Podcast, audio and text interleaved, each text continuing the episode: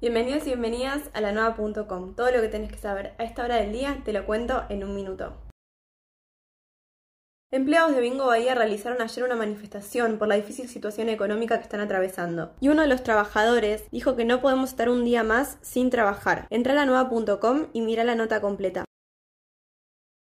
Un hombre fue asesinado en una cochera y el sospechoso del crimen falleció cuando volcó en el auto escapando de la policía. Creció el 52% la cantidad de universitarios, docentes y no docentes que usa la PC o el celular 9 horas por día, según una encuesta realizada por estudiantes de la licenciatura en óptica y contactología de la UNS. Prorrogan por un año las licencias de conducir bonaerenses que vencían entre febrero y diciembre. El COVID dejó muchas víctimas, más allá de las víctimas específicas, aseguró el psiquiatra Eduardo Seminara, quien habló sobre los duelos en pandemia. Por el bien de todos y todas, usa el barbijo y cumplí con la distancia social. Estas noticias que te conté y muchas más las puedes encontrar en la nueva.com.